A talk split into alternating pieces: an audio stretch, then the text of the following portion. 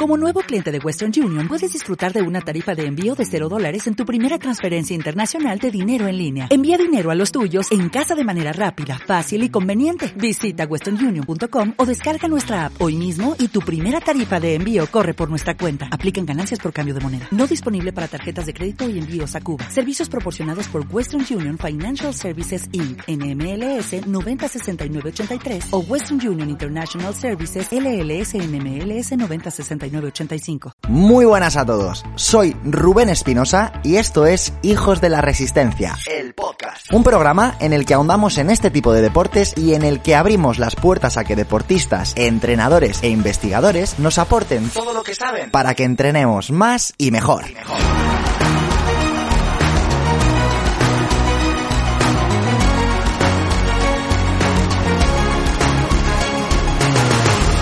Muy buenas, ¿qué tal? ¿Cómo estás, mi querido oyente, mi querida oyente? ¿Cómo estamos? ¿Cómo ha ido el fin de semana? Bienvenidos un día más a un nuevo episodio del programa de Hijos de la Resistencia. Una entrevista en la que hoy vamos a charlar sobre un tema que también nos habéis pedido bastante y es, oye, ¿cómo podemos mejorar a través de la fuerza nuestro rendimiento sobre la bicicleta? Independientemente de que hagamos mountain bike, ciclismo de ruta o que utilicemos la bici como un elemento más del el triatlón en el caso de que seas triatleta. Para hablar de todo esto hemos invitado a una persona muy especial de la que te voy a hablar ahora mismo, pero antes quiero aprovechar la oportunidad para actualizarte sobre los nuevos retos que han arrancado ya en junio. No sé a qué día estamos, a qué día me estás escuchando, si me estás escuchando a día 9, a día 10, a día 11, a día 12 de junio de este año 2022, pero en este mes se han abierto ya las nuevas opciones para empezar los nuevos retos de este mes del proyecto Kilómetros de Confianza desarrollado por Mafre. Tenemos cuatro retos, unos más asequibles que otros, las cosas como son, la cosa ya se empieza a poner interesante.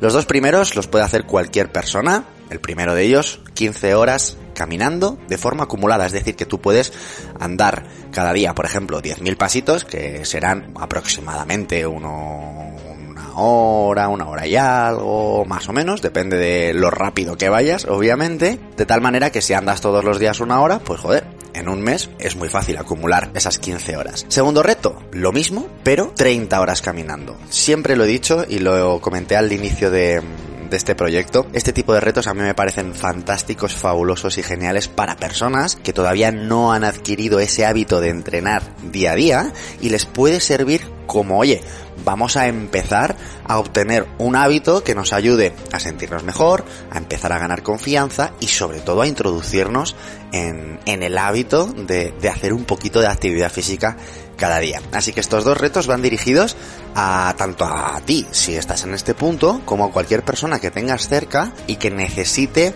ese empujoncito para poder empezar. Por supuesto, todas las personas que participen en cualquiera de estos dos retos van a tener acceso a, a sorteos de diferentes elementos de, de merchant. No te los quiero decir ahora todos porque son un montón, o sea, un montón de ropa, de complementos, un montón de historias, ¿vale? Y luego ya están el tercer y el cuarto reto, que son un poquito más exigentes. El tercero, correr 8 kilómetros y medio, ahora sí, no de forma fraccionada, sino de, de, manera seguida. Y el cuarto reto que es correr una media maratón, pero también sin poder fraccionarlo, de forma seguida.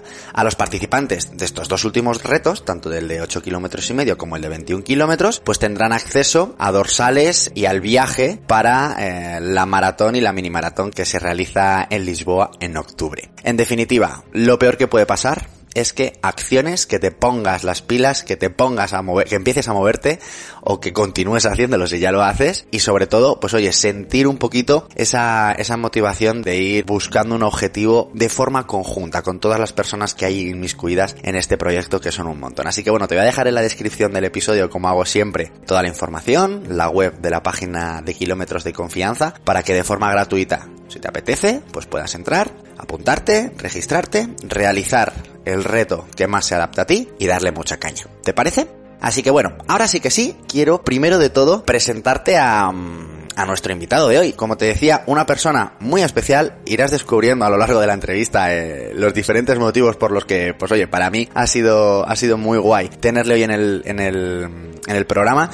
Sin duda es una persona que es posible que si sueles leer, eh, si sueles hacer lecturas relacionadas con el entrenamiento, pues quizá hasta hayas podido ver ya en alguna ocasión. Ahora entenderás por qué. Él es licenciado en Ciencias de la Actividad Física y del Deporte. He de decir que estudió, o, que estudiamos, mejor dicho, en la misma facultad. Yo cuando entré en la carrera él estaba por allí ya que me sacaba unos cuantos años eh, y yo ya me quedé por ahí con, con su cara.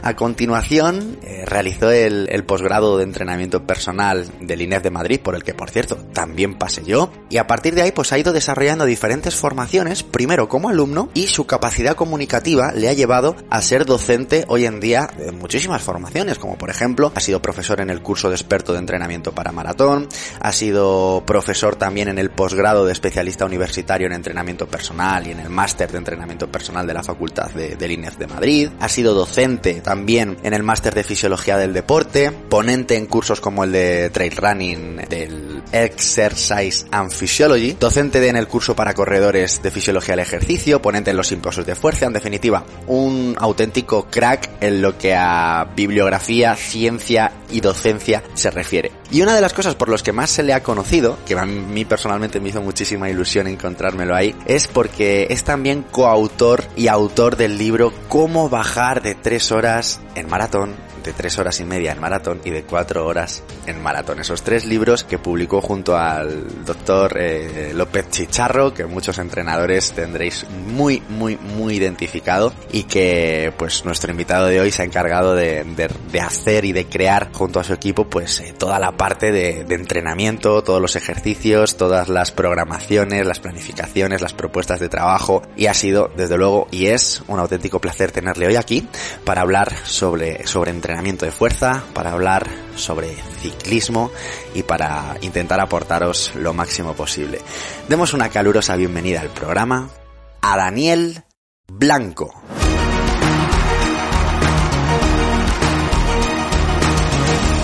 Muy buenas Dani, bienvenido a Madrid. Muchas gracias por aceptar la invitación y por venirte desde Málaga, que te has pegado un viajazo. Eh, encantadísimo. Me pegado un viajazo, pero no me ha costado nada porque me has abierto las puertas de tu casa para estar aquí hoy y las de tu comunidad y vamos, no me ha costado absolutamente nada. Es un placer. Pues el, placer es mío.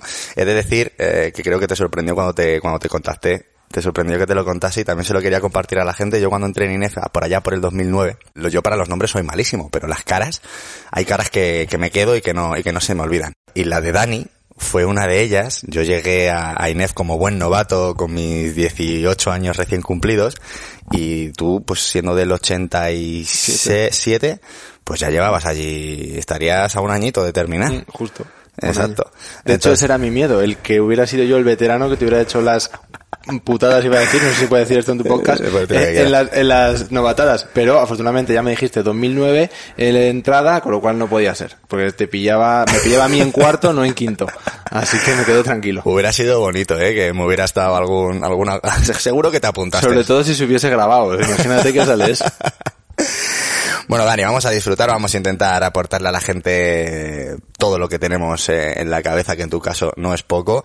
He llamado a Dani porque, aparte de porque le conozco y le llevo siguiendo desde hace mucho tiempo, es una auténtica bestia en cuanto al conocimiento. Ha publicado con algunos de los mejores referentes o de los grandes referentes a nivel de fisiología del esfuerzo, como es José eh, López Chicharro. Y en esta entrevista, a mí me gustaría que le diésemos a la gente un toque de atención. O sea, no quiero que se convierta en una bronca, porque no va a ser una bronca, pero sí que vamos a hablar de una de esas cosas que la gente pregunta mucho, pero que a su vez, aun sabiendo eh, lo importante o cuán de significativo puede ser el trabajo en este caso de fuerza en una población como son los ciclistas más puros, eh, no se hace, tío. Eh, ¿Tú por qué crees que, que pasa esto? ¿Por qué? ¿Por qué? Porque entiendo que tienes la misma perspectiva y que lo ves igual, pero el, el, ciclista puro, old school, el amante de la carretera o el amante de la mountain bike, me da igual, no sé si es porque les apasiona tanto el estar subidos en una bici que les cuesta muchísimo el irse a entrenar fuerza, ¿no? Yo creo que esa puede ser una razón, pero hay muchas otras y creo que tienen otras más peso. De hecho, me siento muy identificado con eh, esa manera de ver la situación porque de, hecho me siento muchas veces como ese bronqueador oficial.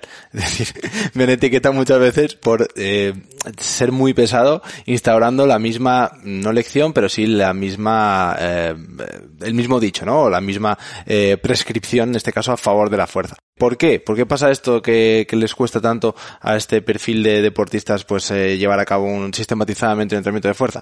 Pues yo creo que hay varios factores y la mayoría te los voy a decir bajo mi, mi opinión y experiencia porque tampoco hay algo que se pueda comprobar que realmente son estos los factores.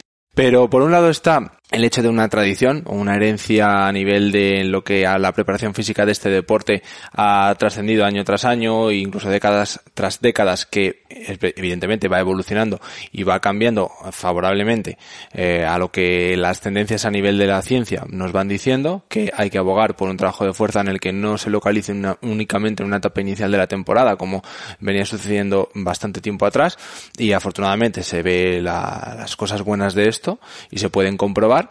Entonces, eh, por un lado es este factor, digamos, eh, de la herencia mala que le pueda venir. Por otro lado, hay ciertos miedos asociados al trabajo de fuerza, como el tema, por ejemplo, de coger peso o que venga acompañado de un aumento de peso, que esto es algo que les trastoca mucho a los ciclistas, eh, el tema de controlar su peso y siempre tienen muy, muy en mente de cara pues al tema de la dieta y a que no hacer esas otras cosas que puedan inducirles a un aumento de peso y esto pues si quieres entramos después, pero evidentemente es una falacia, porque la manera en la que trabajes la fuerza dice mucho de si ese resultado de coger peso va a ocurrir o no, y más en un grupo poblacional que el número de horas y el volumen de trabajo eh, a nivel aeróbico que llevan a cabo, que es bastante interferente para que pase esto, o sea que digamos lo van a tener bastante difícil para que ocurra, pues es, pues ya digo, una falacia, ¿no? Más cosas, pues eh, puede el, ese miedo también a quitarle o restar tiempo del trabajo específico que todo deporte de resistencia de larga duración tiene. En el caso de ciclistas, pues claro, ocurre que el aumento de horas y de tiempo, en este caso incluso en muchos momentos es mayor eh, por necesidad de las pruebas eh, que en el caso, por ejemplo, de un corredor. Por lo tanto, a más tiempo que le tenga que dedicar al entrenamiento encima de la bici, considero que es eh, menos rentable cogerlo de otro lado. ¿Qué opinas tú al respecto de este punto que acabas de mencionar? Porque me acaba de venir a la cabeza hace no muchos meses uno de los entrenadores eh, pues más laureados de nuestro país eh, publicó en, en, creo que fue en su cuenta de Twitter o en redes sociales no voy a decir nombres lo siento no es un programa de salseo pero eh, afirmaba rotundamente que él abogaba por perder, si era necesario, una sesión de fuerza a cambio de poder ganar una sesión de especificidad en la modalidad en la que se iba a competir. Dicho de otra forma, que prefería tener a un deportista suyo eh, haciendo una hora de bici que entrenando la fuerza. Bueno, eh, no es exactamente, lo que has dicho primero no es exactamente lo segundo, porque te voy a decir por qué, como yo lo veo.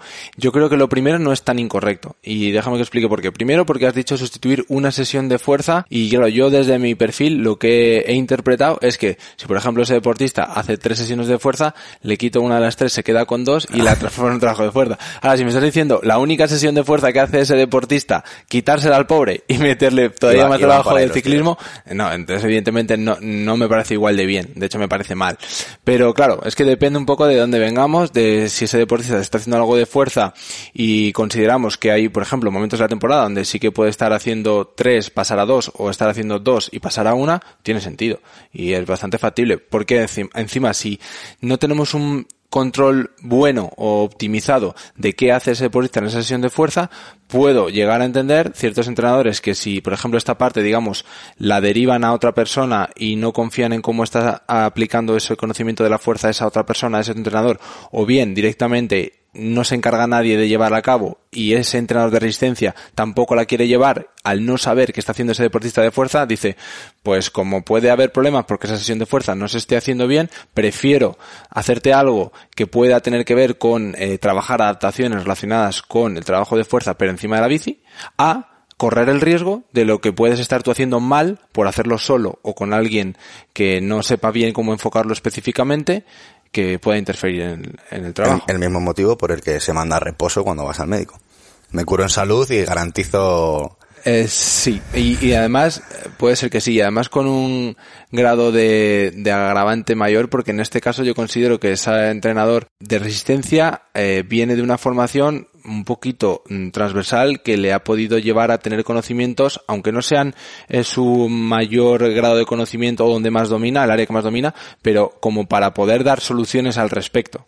Y decir, oye, pues no me voy a encargar yo, pero te derivo a esta persona, o no me voy a encargar yo a full, pero quiero que estos mínimos, me he asegurado que estos mínimos van a funcionar. y no te dejo a solas con esto y tú te las apañes, sino que, oye, sé que esta parte se puede hacer mejor, pero sé que esto también va a funcionar. Entonces, haz mínimo esto. Dani, eh, por entrar un poquito ya en materia y que la gente empiece a llevarse ideas clave, ¿por qué motivos un, un, ciclista o, bueno, que conste para contextualizar que hoy vamos a hablar tanto de ciclistas puros de cualquier modalidad, eh, cabra en triatlón de larga distancia, ciclismo de ruta, ciclismo mountain bike, como eh, la fuerza específica para triatletas en el sector de la bici. Para cualquier tipo de este, para, para cualquier persona que se encaje en, en estas modalidades, ¿Qué motivos tienen para, para, para trabajar la fuerza? ¿Qué necesidades en líneas generales podemos dibujar que tiene de fuerza un ciclista. Bueno, en cuanto a esas ventajas, eh, esos beneficios que podrían venir asociados a ese trabajo de fuerza, eh, por aquello de que les hace, lo hace prioritario lo hace mm, fundamental que ese ciclista lo trabaje, podemos distinguir varias cosas. Uno, eh, van a ser los motivos que nos llevan a que ese ciclista pueda rendir más en el simple hecho de empujar con más potencia ese pedal, ¿vale? Es decir, que, que puedan venir en favor de ganar más potencia en esa acción del pedaleo. Otro gran campo, otra gran ventaja, otro punto, vendría en favor de ganar eficiencia eh, energética o, fisiológica. ¿Qué quiere decir esto? Pues cuando, por ejemplo, a lo mejor a tus oyentes les sonará más el término economía de carrera, pues aplicado a la bici es economía de pedaleo. Viene siendo lo mismo, eficiencia energética de cara a conseguir que a los mismos ritmos o a los mismos vatios gastemos menos energía o impliquemos menos gasto calórico, ¿no? Eh, es un concepto muy más complejo, pero se podría simplificar en esto. Ese es otro gran pilar, por así decirlo, de otro gran beneficio que es ineludible de pruebas de resistencia. Y de hecho, cuanto más larga sea la prueba, más importancia tiene este punto, en favor de los, en detrimento de los demás. Y luego eh, vendrían otros secundarios que irían más en favor del prevención de lesiones o de evitar eh, posibles problemas que el acumular tiempo encima de la bici nos puedan llevar a cabo o, la, o, la, evitar el hecho de que esos tiempos, esas horas que paso encima de la bici me estén haciendo que no lleve, eh, que no haga otra serie de movimientos. Me explico, la bici pues al final es un gesto cíclico continuo y siempre bajo los mismos planos de movimiento y mismos movimientos, eh, con lo cual siempre que hacemos esos dejamos de hacer otros que no sean esos, dicho de una manera muy simplista. Entonces, al final, eso debilita al deportista, de alguna manera le hace más eh, sensible a a ser más propenso a la lesión en cuanto que salimos de ese, de ese patrón de movimiento. Pero es que encima, en ese mismo patrón de movimiento, también anatómicamente nos está infligiendo en un desequilibrio, nos está haciendo llevar a un desequilibrio. Que es verdad que ese desequilibrio viene asociado con una posición mm, que va a favorecer ese rendimiento, pero ese deportista es humano y su cuerpo se puede quejar de igual manera, porque está hecho con unas estructuras similares a otra persona que no es ciclista, y entonces hasta que se amoldan esas estructuras, pues van dando señales de Entonces, por distinguir, tenemos un gran pilar en favor de ganar más potencia en aplicado al pedaleo.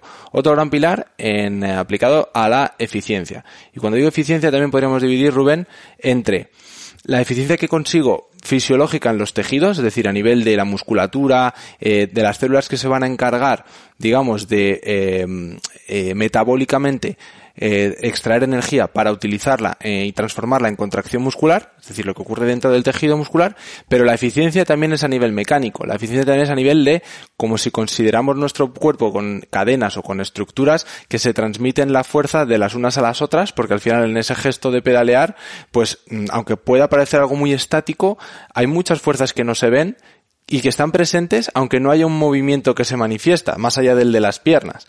Y esto es un poco complejo, pero al final requiere que haya estructuras del cuerpo que también sean eficientes para transmitir movimiento donde tiene que haber movimiento y fijación o rigidez o estabilidad donde no tiene que haberlo. Entonces, en esa eficiencia hago mención a esas cosas, metabólicamente y mecánicamente, ¿vale? Si quieres ya entraremos más en profundidad, pero que se quede la gente con, con esta, esta gran eh, diferencia entre ambos, pero pertenecen al, al tema de ser más productivo, provechoso o eficiente a la hora de que lo que haga me lleve a gastar menos o a generar mayor rendimiento o mayor resultado final de esa eh, energía o esfuerzo que implico de, mi musculatura y de mi cuerpo. Y luego, lo que decía, al final, el tema de la prevención de todo eso que me va a llevar tanto a prevenir que surjan problemas como a hacerme ser capaz de ser más resistente dentro del propio gesto del ciclismo y resistente en cuanto a tejido, a estructura, a, no hacerme daño, no resistente de, resistencia aeróbica, que eso vendría en la parte de eficiencia.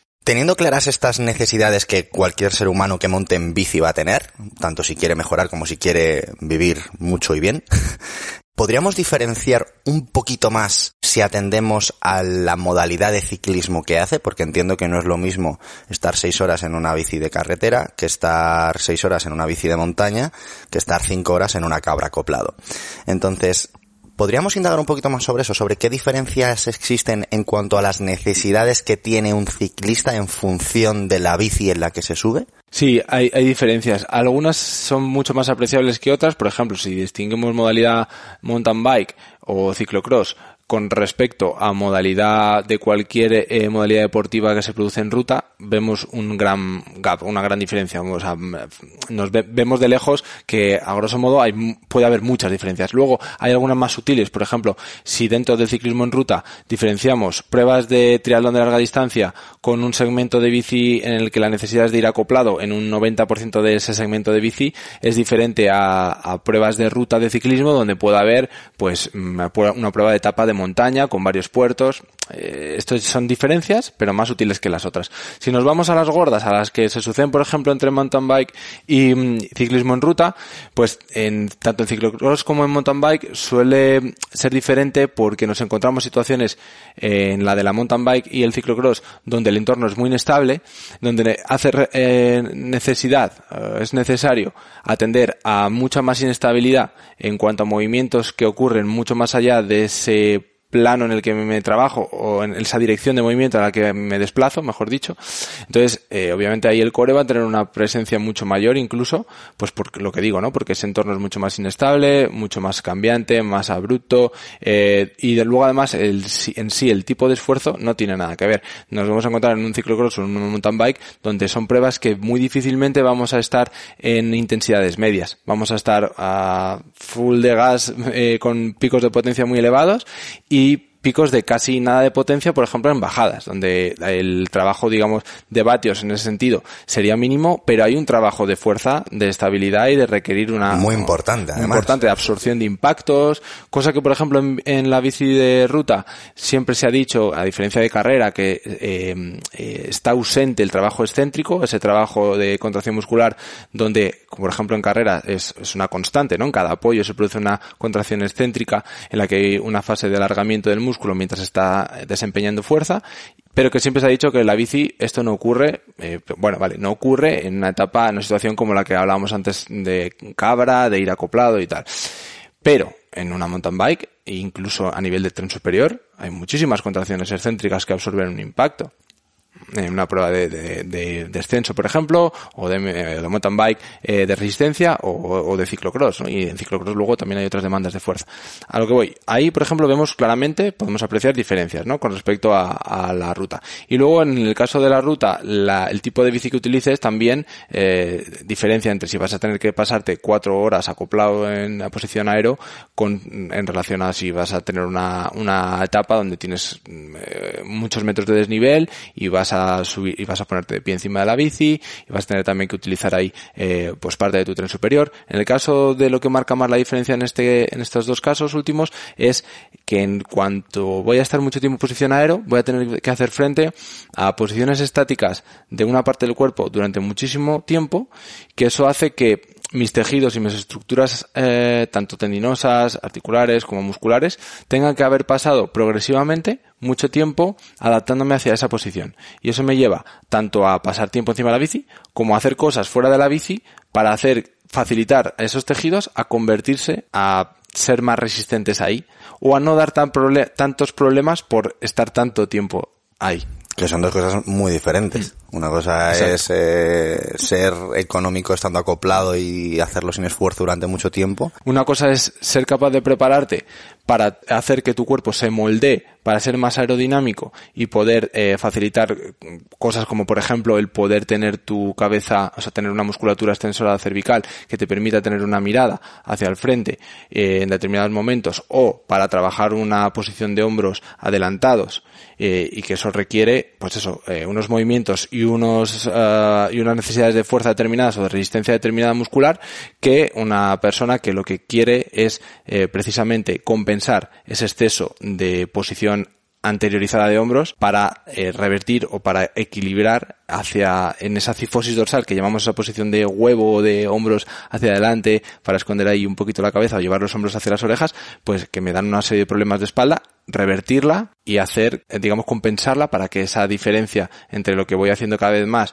y lo que voy haciendo cada vez menos se estreche un poco y me pueda llevar a un equilibrio anatómico determinado que me aleje de lesiones. Dani, tratando un poquito estas diferenciaciones que has comentado, que ha quedado clarísimo, eh, podemos indagar un poco en, cómo trabajar cada una de ellas. Por ejemplo, en el inicio de, tu discurso has mencionado el trabajo excéntrico, el traqueteo que tiene que, que, que tolerar un ciclista de, de, montaña cuando está bajando, ¿no? ¿Cómo puede trabajar una persona, un ciclista de montaña, el mejorar esa capacidad? Y aquí he de decir, levanto la mano y confieso, yo alguna vez que he salido con la bici de montaña, muy de vez en cuando, pero alguna vez he sufrido más bajando que subiendo, porque a lo que estoy adaptado es a subir, entre comillas, ¿no? Pero cuando bajaba y tenía que estar ahí, vamos, sentía inseguridad porque puede llegar a ser peligroso. Aquí además, esto sí que me gustaría también dejarlo claro para los que lo practiquéis, lo vais a tener súper claro, pero los que no, quiero que os pongáis en la tesitura de hay carencias de fuerza que la única consecuencia es que vas a rendir poco. O sea, si tú vas flojo de patas, pues si intentas subir, pues estás jodido, amigo, vas a pasarlo mal y ya está. Pero en la mountain bike una carencia de fuerza o de capacidad de tolerar este traqueteo se convierte en un riesgo porque las posibilidades que tienes de pegarte la hostia de tu vida eh, aumentan. Entonces, aquí quiero prestar especial atención a este punto para que la gente salga de aquí teniendo eso muy claro. Oye, ¿cómo puedo yo mejorar esto y en consecuencia no solo reducir mi velocidad de bajada, que puede ser importante o no, pero va a satisfacer tu ego cuando llegues a casa, a la gente que esté en tu casa esperándote le va a dar igual la velocidad a la que hayas bajado, lo que quieres es que llegues a un sano y salvo, ¿no? ¿Cómo podemos trabajar esto, Dani? Es un tema, además de importante por el tema de la integridad física, pues por el hecho de que produce también mucha frustración porque hay gente que eh, siente que tiene piernas, y además lo transmiten de esa manera, siente piernas como para rendir mucho más, pero en pruebas donde esto es determinante, pues eh, sienten que eso no les sirve para nada para que al final les lleve a una posición, a un resultado que se merece o consideran que se merece. Pero claro, es que no saben de qué manera tienen que preparar esa parte del cuerpo que más les está siendo un limitante ahí. Y hay una, una limitación periférica y local eh, esto quiere decir que no es una limitación de la caja de, a nivel respiratorio o a nivel de frecuencia cardíaca, como podemos notar en, en algunos otros tipos de esfuerzos, ¿no? En este caso, es una limitación completamente eh, localizada en ciertos grupos musculares, que en este caso son principalmente tríceps y en la parte anterior del hombro, pero fundamentalmente esa, esa sensación de dolor y de quemazón eh, que ocurre suele ser bastante palpable en los tríceps.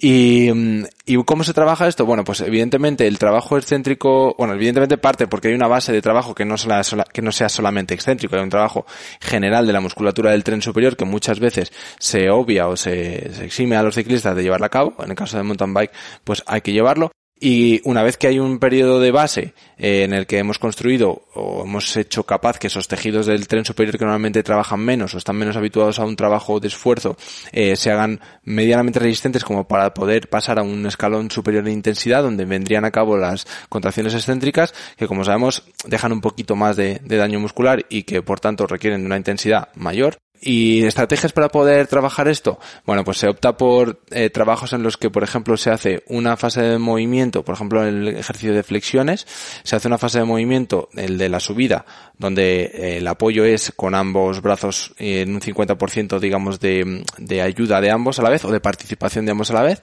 y en la fase en la que hay eh, la bajada del pecho, es decir, donde el codo se flexiona, en el caso de que de lo que queramos era potenciar el tríceps, como decía, además de que la posición de las manos tiene que ser abierta más o menos como similar a la anchura que tiene el manillar donde va a ir el deportista eh, en apoyo.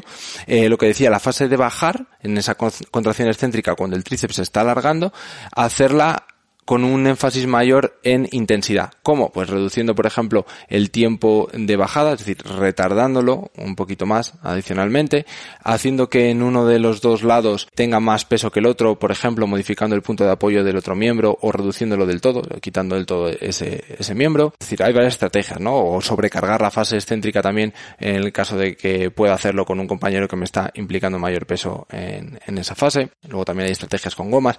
Eh, este sería un, un ejemplo luego el trabajo de core en ese tipo de deportistas es, es muy importante también. trabajo de, por ejemplo, de planchas bien seleccionado donde hay un trabajo eh, de una participación del tríceps también o de la musculatura del tren superior y de los hombros eh, implicados, pues hay varios ejemplos donde son ejercicios que van con cierta transferencia hacia eso. Es decir, hay que considerarse deportista como tú decías Rubén, con unas necesidades particulares diferentes a cómo va a trabajar la fuerza en el caso de ciclista de ruta, que si quieres hablamos de esto después o lo o metemos ahora cosas que podríamos tener en cuenta también en el caso de un... Vamos con la bici de ruta, venga. De la bici de ruta. A ver, ahí, digamos, si, si cogemos el gesto de la pedalada y vemos qué acciones y qué movimientos se llevan a cabo, porque una manera de poder eh, decir cómo es de un, cómo es un trabajo de fuerza específico para el ciclismo, pues tiene que ser bastante parecida más o menos lo que ocurre en el gesto de pedaleo, ¿no? Dentro de uno de los objetivos, que no serían todos, pero cualquiera puede asumir que si lo más importante en el, en el gesto del pedaleo, perdón, en el rendimiento del ciclista va a ser ese gesto de pedaleo, porque es lo que más se aprecia movimiento, pues podemos inducir que lo lógico es que hagamos cosas que tengan que ver con mejorar eso. ¿Vale? Por un lado, es cierto. Entonces, ¿qué acciones ocurren ahí en el pedaleo? Pues está, está claro que por un lado hay una flexión de rodilla, ¿vale? Un momento en el que el pie, para expresarlo de una manera que el deportista se lo imagine o el oyente se lo imagine, sería cuando ya ha pasado la vertical el pedal y lo devuelve en ese ciclo posterior, como si quisiese acercar hacia el glúteo o hacia el, la parte posterior del muslo. Entonces ahí ese gesto es una flexión de rodilla. Luego tenemos una fase de extensión de rodilla que sería el movimiento de pistón cuando el deportista eh, baja el pie desde, digamos, la proyección de la pierna hacia el suelo, en posición perpendicular al suelo, y la baja hasta que la rodilla queda parcialmente extendida, hasta esa posición de punto muerto. Y luego, ¿qué pasa con la cadera? Pues lo mismo, hay una acción donde la cadera se flexiona, sube la rodilla, y otra acción donde la cadera se extiende, y es cuando baja la rodilla. ¿Vale? Con lo cual tenemos movimientos seleccionados donde podemos trabajar eso analíticamente. Trabajando la flexión de rodilla, por ejemplo, un ejercicio sería con una minivan en los pies, subiendo la rodilla con el, con la resistencia de la minivan, ¿vale? Para que la gente lo visualice. Ese es el gesto de flexión de cadera resistido por una resistencia, en este caso, elástica. Luego, tenemos una... Es el hecho yo esta mañana y lo he subido a Stories, ¿Ah, precisamente. No, lo he visto, pero fíjate. Casualidad. casualidad. El movimiento, por ejemplo, de extensión de rodilla quitando la extensión de rodilla máquina que la gente pueda visualizar como el primer ejemplo que le viene a la mente. En este caso vamos a trabajar en algo que implique tener el contacto con del pie sobre una superficie de, apoyo, porque esa es otra característica del ciclismo, que el pie siempre va a ir apoyado en un pedal, con lo cual nunca tenemos una cadena abierta que se llama. En este caso sí que la tenemos, pero me refiero, nunca tenemos el pie en vacío. Y entonces ese gesto de extender la rodilla sería, por ejemplo, cuando una persona va a eh, subir a un escalón y pasa de estar en el suelo a posicionarse encima del escalón. Pues por esa acción hay una acción de, extensión de rodilla y además una acción de extensión de cadera. Con lo cual ya tenemos un ejercicio que incluye para esos dos movimientos, extensión de rodilla, extensión de cadera, un ejemplo que más o menos el deportista puede ver que se asemeja con el momento de bajar el pedal. ¿Vale? Elevación de gomita con una, o sea, perdón, elevación de rodilla con una gomita en los pies y una subida a cajón, por ejemplo. Exacto. Entonces, cuanto, cuanto más hagamos un movimiento que solamente trabaje una de las, de esos movimientos articulares que tienen que ver con el pedaleo, podríamos decir que estamos en una fase en la que es menos específico porque estamos como trabajando analíticamente diferentes piezas por separado. Y luego, a medida que vamos trabajando con un poco más de especificidad, vamos integrando esas pequeñas piezas para que formen parte ya dentro de la cadena. Entonces ya no haría solo ejercicios, por ejemplo, para la flexión de rodilla o para la, sí, por ejemplo, para la flexión de rodilla como si me pongo encima de un fútbol con los pies y me traigo el fútbol a los pies eh, y simplemente estoy, estoy haciendo ahí la flexión de la rodilla. También trabajaría otros movimientos que tuviese que ver con la cadera. Entonces al final se trata de buscar elementos donde participe esto de una manera que aunque no pueda ser un gesto de rodar, de un pedaleo, pues se asemeja en su mayor parte hacia ello, ¿no? Luego, quitando la, este punto que llevo un rato diciendo con comparación de ejercicios que tendría que ver con acciones propias del pedaleo, ¿qué más tenemos que hace necesario eh, orientar la fuerza para que tenga sentido para ciclistas? Tenemos la parte donde vamos a usar ejercicios que principalmente me trabajen, al menos en algún momento de la temporada, eh, cada pierna por separado. Es decir, no me valdría con, el, con únicamente utilizar ejercicios, mm, en este caso bilaterales. ¿Por qué? Porque la acción de pedaleo, aunque participaran más piernas, no lo hacen de la misma manera al mismo tiempo. Por lo tanto, debemos de trabajar en un momento determinado ejercicios, pues, eh, para que eh, también pongamos un ejemplo gráfico a esto, pues un peso muerto en una pierna sería un ejercicio eh, monopodal en este caso, o un ejercicio monolateral, o una sentadilla en una pierna, tipo pistol squat, o una subida a cajón, como hemos mencionado anteriormente, con lo cual es algo que tiene que estar participando, independientemente de que luego haya sus matices, pero casi todo el mundo puede ver que en algún momento va a tener que hacer cosas con cada pierna por separado. Y luego además, el integrar eso de cara a que no solamente yo sea capaz de hacer un peso muerto en una pierna, o una subida a en una pierna, o una sentadilla en una pierna, es que además, en el pedaleo, tengo que ser capaz de que cuando una pierna hace una acción, la otra no está parada esperando su turno, la otra está haciendo otra. Entonces, tengo que practicar asemejar ese gesto en una acción con una resistencia determinada para que enfatice ese trabajo de fuerza. Entonces, si por ejemplo en esa acción que mencionábamos antes de subir al cajón, con la otra pierna estoy pidiendo a esa otra pierna que haga la acción contraria, que sería una flexión de cadera, es decir, si subo al cajón con la derecha y mi rodilla izquierda tiene una resistencia a la subida de esa rodilla, a esa flexión de cadera, es una acción antagónica, opuesta, pues entonces eh, estoy logrando algo que, oye, se parecerá, todavía no será súper específico, pero estamos hilando un poquito más fino. ¿vale? Entonces, es un ejemplo. Y luego, eh, como mencionábamos antes en el tema de beneficios, pues siempre hay un bloquecito, una parte dedicada a ese trabajo preventivo, complementario, que no es el trabajo específico, que es un trabajo que, en el que lo hacemos para construir una base que nos genere una garantía de estabilidad, de que no nos vamos a, romper o que no va a haber nada que, eh, digamos, obstaculice nuestra preparación porque tengamos que estar parados o porque suframos las secuelas del acumular tiempo en ese trabajo específico. Y ahí hay una parte de hay una parte de core y una parte de caderas. Y ojo con los pies, porque eso también es muy importante. Hemos hablado de las acciones del pedaleo y no he dicho nada de los tobillos. Los, tobillos también ejercen ahí una, una acción bastante protagonista porque eh, evidentemente no están quietos. Hay una acción tanto de flexión como de extensión. Y en esos eh, principios de la construcción de un plan de fuerza donde cada pieza la trabajábamos por separado, también hay un trabajo de pies importante aunque no seamos corredores, en el trabajo de flexión y de extensión de ese tobillo, flexión dorsal y extensión de tobillo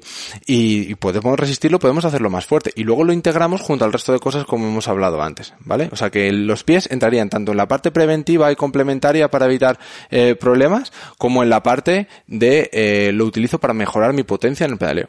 Hemos dado tips súper claros para ciclistas de montaña, para ciclistas de ruta que acabas de comentar. Y por intentar cerrar el círculo de alguna manera, aunque podríamos estar mm, comentando esto muchas horas y, no tenemos tiempo físico para hacerlo. El último punto que has comentado anteriormente que me ha parecido súper interesante también, eh, el trabajo híbrido entre potenciar la, la posición de acoplado para un triatleta de larga distancia versus compensar esa posición constante con algunas herramientas o algunos ejercicios que me permitan pues no parecer guasimodo cuando salgo a la calle. ¿Vale? Porque mm, cuanto más chepa tenga yo, más, menos CDA voy a tener y más eh, eh, rendimiento específico voy a tener, pero claro, eh, eso luego puede derivar en bastantes problemas. Entonces, ¿nos podrías mencionar un ejercicio, por ejemplo, dos ejercicios que vayan orientados, unos a potenciar esa economía en la posición de acoplado y otros para compensar precisamente esa, esa posición? Sí, mira, podemos irnos a una zona donde se puede ver esto bastante claro, que es la zona de la cintura escapular, es decir, la zona de la región dorsal de la columna. Es una zona que claramente cuando nos imaginamos a un deportista en posición aero vemos que es una posición, en cierta manera, con esa zona un poco enchepada, ¿no?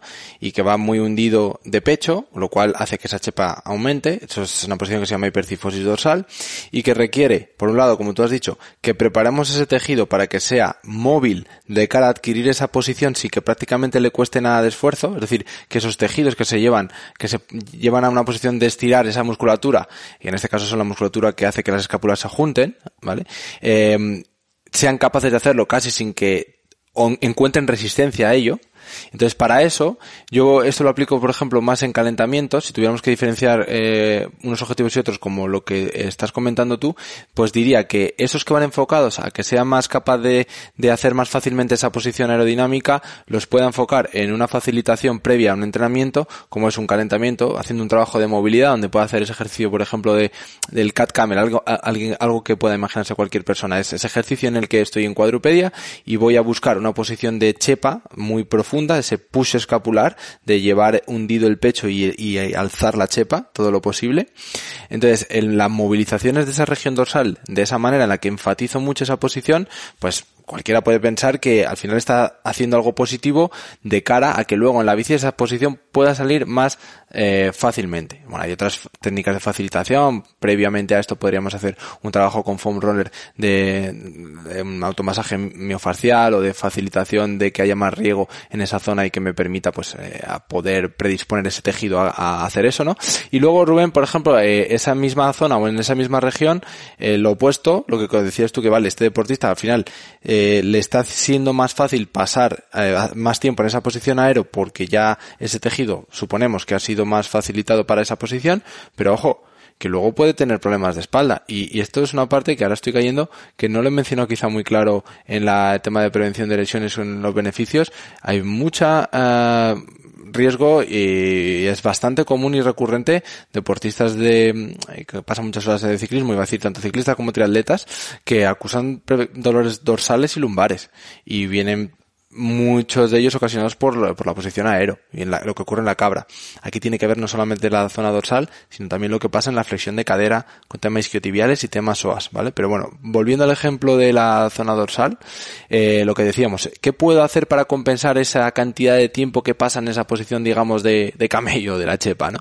Bueno, pues por ejemplo, ejercicios que tienen que ver con eh, estar, no necesitamos nada más que estar tumbados boca abajo, eh, ejercicios que hacen que esa zona de la musculatura que está entre las escápulas se active y aquí hay una manera muy gráfica de imaginar ejercicios que van bien para eso y son las letras. Si vemos a ese deportista, tú lo sabrás Rubén, a ese deportista desde arriba y nos imaginamos que está dibujando unas letras, que nos está llevando, eh, queriendo transmitir una palabra en base a, a, describir unas letras con su movimiento de los brazos con respecto al tronco. Pues tendríamos, si lo vemos desde arriba en posición boca abajo, tendríamos que si los brazos los lleva en una posición de diagonal, es decir, no estirados hacia el frente del todo, ni en cruz, sino unos 45 grados en esa posición diagonal, tendríamos una Y.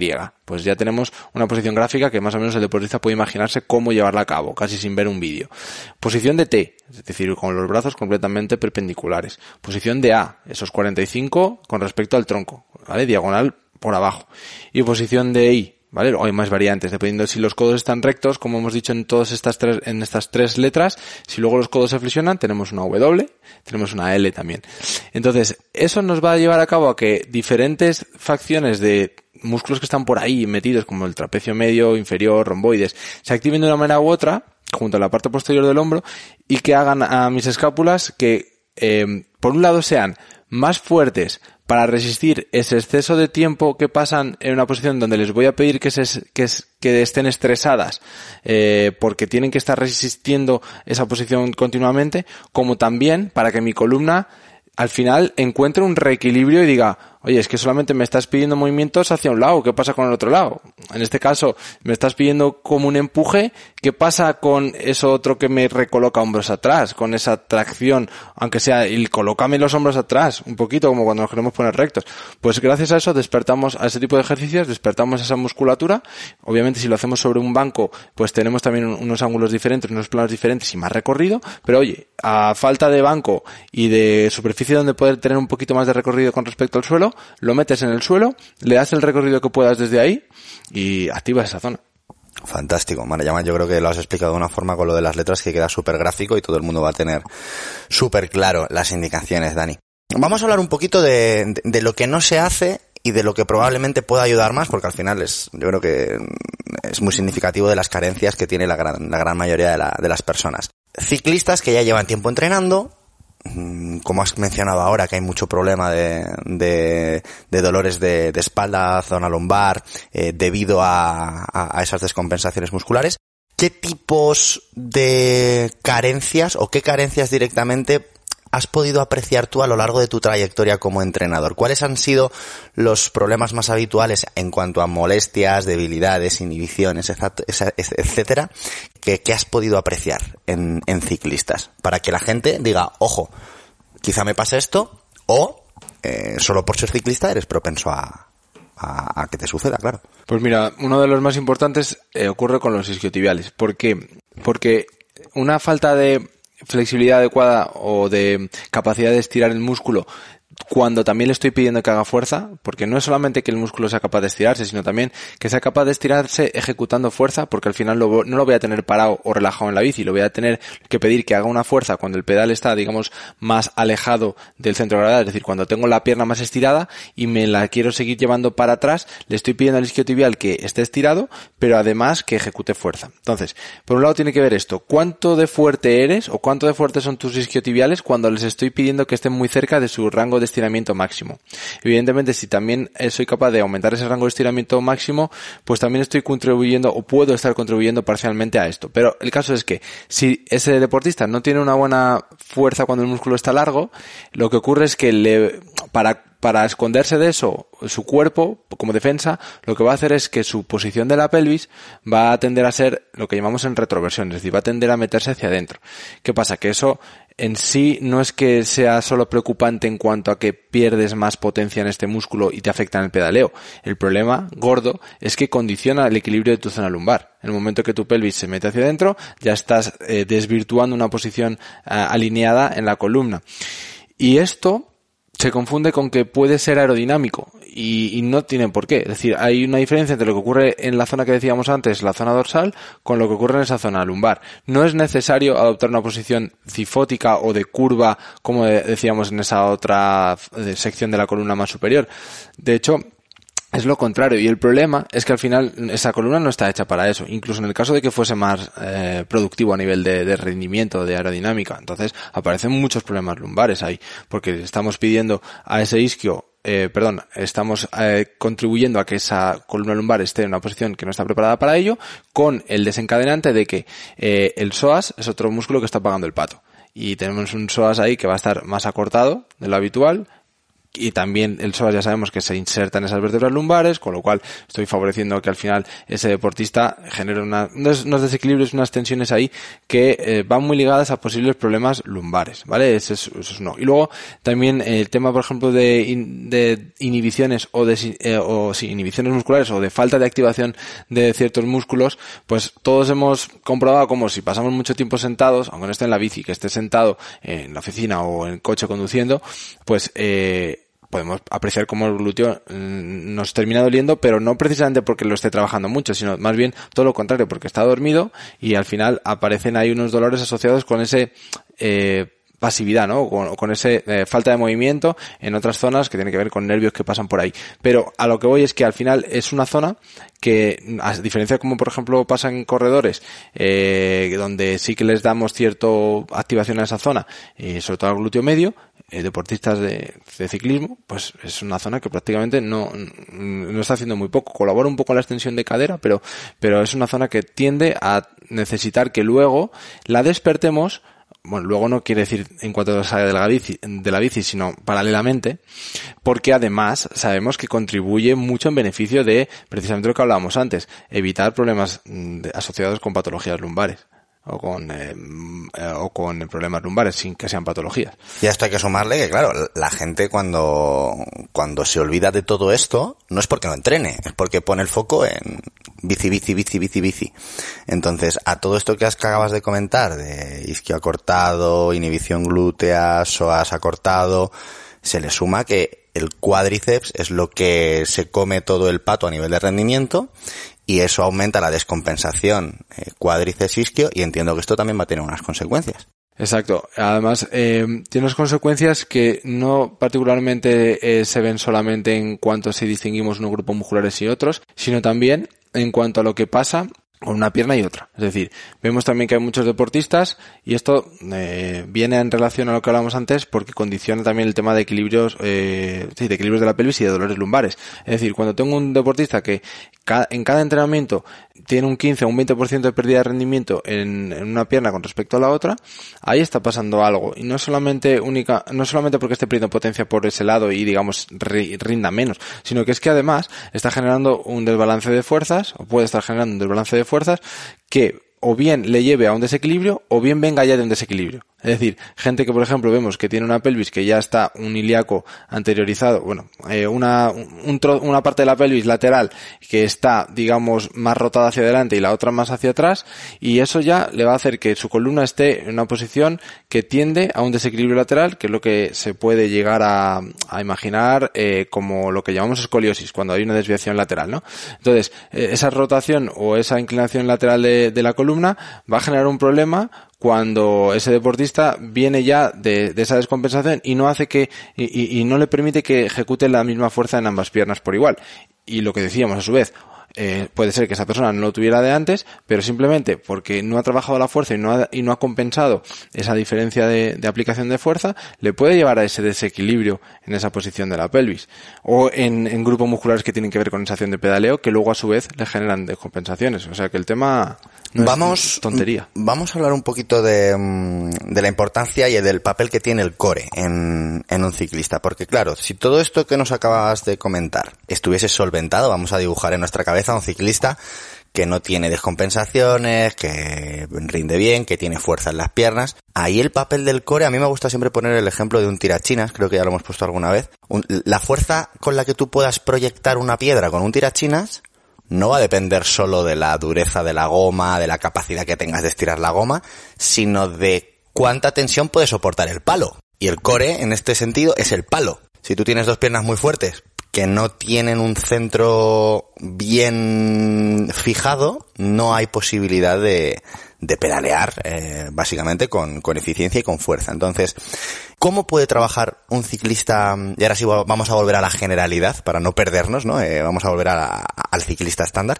¿Cómo podemos trabajar el, core o qué tips nos darías en ese sentido? Por un lado, eh, es lo que tú dices, es decir, es cierto que un beneficio fundamental es el ser capaz de influir una rigidez o una fijación en una parte del cuerpo para que las que tienen que movilizar o ejecutar fuerza puedan hacerlo sin perder esa energía, y eso es claro una acción del core, pero es que además, Rubén, en el caso de la bici y especialmente en, modalidades donde hay más de lo que hablábamos antes, variabilidad en el terreno o más inestabilidad, todavía hay otra cosa también muy importante que es esa eficiencia en la capacidad de transmitir fuerzas, eh, me exige hilar muy fino los estímulos que doy para ese trabajo de core, porque no estoy en una situación estable, salvo que entrene en un día en una bici estática, o en rodillo, que no llega a ser ni una bici estática ni el trabajo de, de ruta fuera de, rodillo, ¿no? Que es, sí que podríamos encontrar un poco más de estabilidad. Pero como decía, en el caso de la bici, la bici no está quieta y nosotros simplemente haciendo fuerza sobre ella, que si estuviera quieta facilitaría un poco esa fijación también, sino que es que además está continuamente, bueno, continuamente no, pero está en ciertos momentos en una situación de, aunque esté en movimiento, también teniendo que hacer curvas, eh, sobre todo en, pues en ciclocross o en mountain bike, pues hay mucho curveo también, forma parte del trabajo técnico. Entonces, esto hace particularmente necesario que el core no solamente sea una estructura que adquiere estabilidad y que adquiere fijación ante una situación estable para que poniéndose muy compacta sea muy estable para que tú ejecutes muy fuerza. No, muchas veces no tiene que ser, tiene que ser parcialmente estable, pero parcialmente eh, amoldable a una situación variada, ¿vale? Y esto es, a lo que voy es que hay deportes donde considero que el core simplemente tenga que tener la función de ser súper fuerte en estabilidad, porque otras partes van a necesitar que así, eh, que esta parte lo sea, porque van a desarrollar mucha potencia y ya está, es un entorno estable, cerrado y siempre va a ser igual. Pero en el caso de la bici, como decía, y más en, en esas situaciones de, de, esas modalidades de bici, eh, no solamente vale con esto, ¿vale? También, o sea, hay que además añadir un entorno con mucha variedad de estímulos donde sea capaz de encontrarme situaciones donde rápidamente tenga que cambiar de ser fuerte y estable muy poquitos segundos a rápidamente cambiar la dirección hacia donde llevo a cabo la fuerza o hacia el tiempo que tengo que hacer activar, desactivar ese timing de activación, desactivación, ¿no? Entonces es un tema un poco complejo. Pero eh, indudablemente, al final esto es de como la punta del iceberg. Es decir, hay una parte de, de base que está, eh, que es mucho más importante y que si se construye bien nos puede dar el 80 o el 90% y lo otro ya será el 10 o el 20, ¿vale? Entonces, ese 80-90% es algo que incluso eh, podemos eh, sacar del trabajo de core que se puede aplicar a otras modalidades deportivas como la carrera o incluso al deporte, al core tipo salud, ¿vale?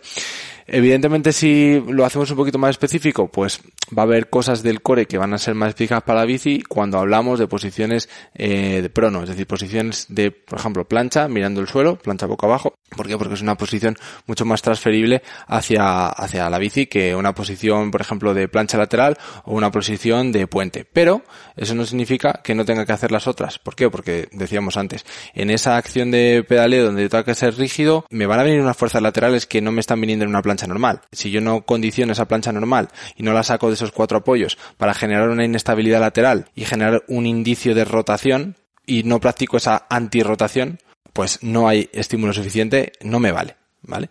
Luego además hay otras estrategias, por ejemplo, eh, si avanzamos un poquito en esa especificidad, a mí me gusta mucho eh, utilizar elásticos también para trabajar esto y se puede hacer de una manera en la que además estoy aguantando esa plancha en tres apoyos, hay una pierna que se me queda fuera y me está trabajando una extensión de cadera y de rodilla, como en, esa acción de, pedaleo o de una parte del pedaleo donde hay pues una acción de extensión de rodilla y de cadera, de llevar la pierna hacia atrás, ¿vale? Entonces ahí ya estoy por un lado metiendo un trabajo de cadera, metiendo un trabajo de, de plancha que me evita el arquear la zona lumbar y que me hace fuerte en hombros para mantener una estabilidad ante esa posición de también de ceder continuamente y de desequilibrar mis escápulas.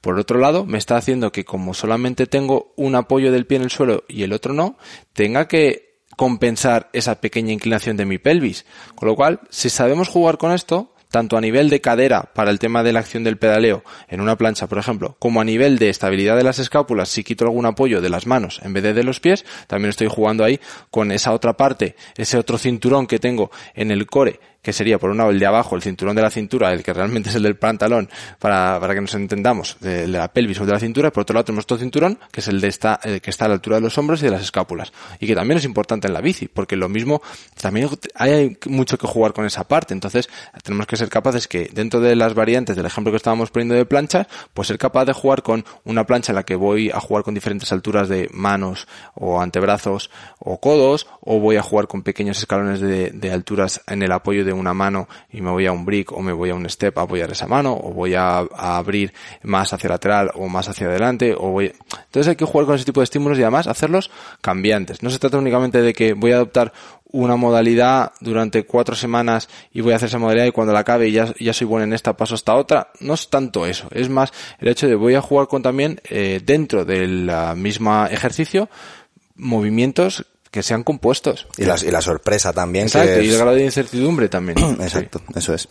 Eh, Dani, por cerrar un poquito, mm, porque creo, creo, que me estamos dando muchísima, muchísima información y, y, quiero pensar que a la gente le está gustando, pero quiero que se, que salgan de aquí con, con una idea muy clara de cara a, poder ejecutar, ¿no? Entonces, vamos a suponer una persona que ya monta en bici, que le gusta, que quiere mejorar, que está dispuesto a, a dedicarle una porción de su tiempo al entrenamiento de fuerza, pero que, pues, pues que están metidos en la vorágine del día a día como estamos todos y que no tenemos todo el tiempo del mundo. Y las prioridades son claras, montar en bici. Apliquemos ley de Pareto. ¿Cuáles son esos, esos ejercicios o ese ejercicio o qué puede hacer una persona para obtener las, los mayores beneficios que necesita o satisfacer esas necesidades haciendo lo mínimo. ¿Cuál es ese, cuál es ese mínimo viable en el entrenamiento de fuerza de un ciclista? Bueno, pues yo por un lado, eh, y esto es algo de experiencia personal o de opinión personal, que no es nada eh, de que vaya a pensar de que si tengo que elegir yo, me voy a lo que dice la ciencia, que si tienes que elegir en el 80%, aplica esto. No porque no hay una respuesta ante eso, ¿vale? O sea, hay una, una respuesta en la que dicen esto es lo óptimo, pero no esto es lo óptimo si, si, si tienes solo 20 minutos a la semana o si tienes solo 30 minutos a la semana, ¿vale? Dicho esto, yo abogaría o sería partidario de elegir ya que tengo poco tiempo, pocas opciones para poder hacer y poco equipamiento, y voy a hacerlo en casa, voy a hacerlo incluso si me apura solo con autocargas y con gomas, eh, voy a ser capaz de, de, integrar en ese tiempo que hago algo de fuerza por las tres principales cosas que hemos dicho. Es decir, voy a utilizar ejercicios que en, en los que participen estos movimientos o músculos que participan también en el movimiento del pedaleo. Por otro lado, voy a trabajar también ejercicios que tengan que ver al mismo tiempo con la estructura del core o la zona del core. ¿Vale? O sea, que en esas cosas eso, intentaría integrarlo. Y luego, por otro lado, voy a hacer eh, lo que hablábamos antes también, en ese tercer pilar, eh, ejercicios que me cubran de alguna manera la parte preventiva, ¿vale? Todo eso mezclado. Entonces, eh, ¿cómo logro esto? Bueno, pues por un lado tenemos, para la parte de fuerza, digamos, aplicada al, al ciclismo de lo que no es ni prevención de lesiones ni trabajo de core exclusivamente, eh, ejercicios que, como hablábamos antes, participa un único miembro, es decir, eh, ejercicios monolaterales o unilaterales, ¿vale? Donde puedo hacer, por ejemplo, pues una subida a una silla, o un puente a una pierna, o una, un peso muerto a una pierna, que no son los mismos, evidentemente. Pero bueno, son opciones que la gente el, el ejemplo de, de utiliza ejercicio dentro de esa rutina, de esos 20 minutos que hagas, que haya algo que puedas hacer a una pierna. Eh, ¿Por qué? Porque ahí también necesariamente me voy a integrar el core. ¿vale? Estoy haciendo como un 2 por 1 sí o sí. ¿Vale? Así que algo estamos despertando esa zona, aunque no mmm, dedique ese día a hacer una plancha para el core, para que me entiendas. Después, hay ejercicios que puedo hacer cuando sí que hago algo que tiene que ver con core, por ejemplo, con planchas, donde además de invertir ese tiempo en hacer una plancha, le voy a pedir que me trabaje una línea de fuerza más, es decir, un extra. Eh, por ejemplo, tirando de una banda para hacer un movimiento determinado, como el ejemplo que hablábamos antes, donde voy a estirar una pierna o extender una pierna cuando hago una plancha en el suelo. O el ejercicio en el que estoy, por ejemplo, haciendo un puente y estoy despertando esos glúteos y además, como estoy, quiero trabajar porque hemos hablado de que hay otra zona importante para el tema compensatorio que es la zona escapular, pues voy a coger una goma y voy a abrir los brazos hacia los laterales y voy a trabajar mientras estoy haciendo los glúteos en ese puente un trabajo de abrir los brazos hacia atrás y me está tocando esa otra zona de las escápulas que Dani me ha dicho que, que puede ser importante para que el día de mañana no tenga problemas, ¿vale? Y luego también, por ejemplo, la zona de, o sea, cuando hago ese trabajo de core, también puede ser interesante para eso que hemos dicho que tenía que ver con el tema de trabajo de, tren superior, no voy a decir algo de tríceps, pero voy a decir tren superior, pues el utilizar también esas resistencias elásticas para hacer movimientos que tengan que ver con empujes o contracciones, eh, mientras estoy haciendo esa plancha, porque yo me puedo apañar para atar la banda a una pata de una mesa y mientras estoy haciendo una plancha lateral meter un remo o mientras estoy haciendo un trabajo de, de puente como hacíamos antes, poder meter adicionalmente un, porque tengo por ejemplo un balón o una mancuerna en casa, poder meter un press y me está trabajando ahí también el evitar girarme hacia el lado del peso y trabajar esa antirrotación y haciéndome fuerte y además estoy pidiéndole al glúteo ahí que mientras tanto haga algo. Es decir, integraría con ese trabajo de planchas o de core, eh, en este caso hablando de planchas, pues algo que fuese tanto retador para el core como que además me trabaje otras zonas que tienen que ver con el tema que hemos hablado, caderas, cintura escapular y demás. Y, también meter pequeñas cuñas, esto creo que es importante también. Hay momentos del día, y esto lo trabajo mucho con deportistas y creo que está funcionando bien, porque eh, la gente a veces con el tema de la fuerza es muy binaria. Considera que si no tiene en su estructura semanal el día que, por ejemplo, marca, se marca para trabajar la fuerza y por lo que sea le surge un contratiempo y de esa hora y media que iba a dedicar en ir al gimnasio, volver y estar en casa hora y media después porque el plan le ha durado una hora del plan de trabajo que tiene que hacer en casa, resulta que se va, se va al traste porque le surge un inconveniente. Entonces piensa que ya ese día fuerza fuera. Y ese día fuerza fuera y como ya no hay más días para hacer fuerza porque el resto de días estaban planificados que fuera otra cosa, no hay fuerza esa semana. Entonces, ¿qué funciona? Oye, ese día no he podido ir al gimnasio, pero Dani me ha dicho que me ha dejado aquí estas micro sesiones de fuerza que puedo hacer en casa para planes B, por ejemplo, o, o sesiones de, de, planes alternativos para situaciones de este tipo, donde hacemos un trabajo que tenga que ver con fortalecimiento, con objetivos muy concretos. Ese día solo ejercicios para fortalecimiento de los pies, o este día es un trabajo para el fortalecimiento de la zona escapular, como hablábamos antes, o para un trabajo de core un poquito más global pero que la saco en 20-25 minutos y me está solucionando un problema. Y, y, no es el problema de un día. Es que si luego además logro que ese deportista, gracias a eso, eh, lo vea como menos raro o menos, mmm, empieza a verle el beneficio a eso, puedo ser capaz de añadirle estímulos de fuerza a lo largo de la semana, porque sé que solamente al, el día gordo, el día principal, me lo saca un día a la semana, o a lo mejor dos, y le estoy metiendo otras dos cuñas de 20 minutos en otros momentos del día, donde no le está quitando, quitando tiempo a otras cosas, porque a lo mejor lo hace con su familia alrededor y no le cuesta trabajo, o lo hace, aunque esté concentrado, mm, eh, escuchando algo que tenga que ver con eh, su trabajo, no sé, lo, lo, ve como más friendly, como más, eh, más eh, llevado a su terreno. Sí, que en muchas ocasiones queremos hacerlo tan perfecto que terminamos por no hacerlo y en este sentido, o sea, es preferible meter más frecuencia de entrenamientos quizás más cortitos y sin duda mejor hecho que perfecto. Y si luego sumas eso a lo largo de cuántas veces me he beneficiado de eso a lo largo de esta temporada, flipas. Porque claro, eh, viéndolo como simplemente sesiones aisladas, pueden que las consideres poco poderosas, pero si has sido capaz de sacar una o dos de esas a la semana, ponte a sumar lo que han contribuido eso luego después. Claro. Ojo. Pues Dani, tío, muchísimas gracias por explicarlo todo tan bien, con tanta pasión, que se nota que te flipa esto. Me mola ah, un montón, mola un montón escucharte. Seguramente haya mucha gente que se le hayan quedado, pues, no sé si dudas, pero seguro que inquietudes, ¿no? De, hostias, me hubiera gustado que Dani me, me hablase precisamente de esto, o mi caso concreto es este. Para todas aquellas personas que, después de habernos escuchado, quieran profundizar un poquito más y quieran consultarte algo, ¿pueden hacerlo? Bueno, por supuesto, para eso estamos. Eh, es más, bueno, te digo cómo, pero si quieres, eh, puedo de alguna manera poder em, transmitir esto que a la gente le pueda sonar chino y que yo en mi cabeza creo que ha quedado clarísimo. Y que luego el que lo escucha puede decir, no tengo ni idea de qué posición me estás hablando, tío. O sea, si pretendes que haga algo con lo que acabas de decir, pues puedes esperar cualquier cosa. Entonces, para que quede algo más parecido a lo que está en mi cabeza ahora mismo, que puede ser completamente distinto a lo que está en los que acaban de escucharlo, pues podemos dejar alguna, algún programita de ejemplo que tenga que ver con cosas eh, de ese trabajo que se puede cumplir desde casa fácil con solamente gomas y que tenga que ver con esos eh, mm, objetivos concretos de ganar movilidad en las zonas que hemos comentado para poder hacer un calentamiento previo a una sesión de bici o para ese trabajo de core adicional y complementario eh, que tenga que ver con el ciclismo y que se puede puede llevar a cabo junto a un plan de fuerza o complementariamente a un plan de fuerza o en sesiones separadas, pues sesiones de, ejemplo para que esas personas vean algo que diga, ah, está hablando de esto, lo entiendo, ¿vale? Tú me lo pasas y, yo lo meto... Em, y para cualquier duda eh, o necesidad de, de, de asesoramiento, de lo que sea, por supuesto pueden contactar conmigo a través de, de mi Instagram que es Dani Blanco Trainer, pero bueno, mi marca personal es Lift for Run, eh, soy especialista en, bueno, o, o quiero parecerlo, ¿no?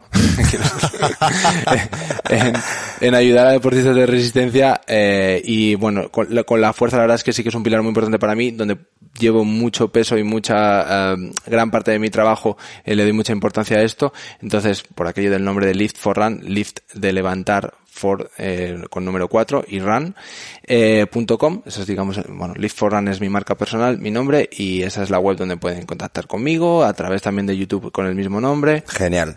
Todos los links que tú me pases para, para que puedan acceder a, a ti, eh, yo los voy a dejar en la descripción del episodio, ¿vale? Así que que nadie se pregunte cómo se escribe, que vaya directamente a, a la descripción y, y, que acceda desde allí. Vale, Dani, pues tío, muchísimas gracias de corazón. Gracias a ti, Rubén. Espero que hayan disfrutado. Muchísimo. Bueno, pues ahí lo tenéis. ¿Cómo habla el tío? Me encanta, me encanta. Qué pasión le pone. Es una auténtica locura. Yo me enamoro enseguida de este tipo de personas que les das la oportunidad de charlar sobre cosas que les apasionan y es que se nota, se aprecia, se contagia, ¿verdad?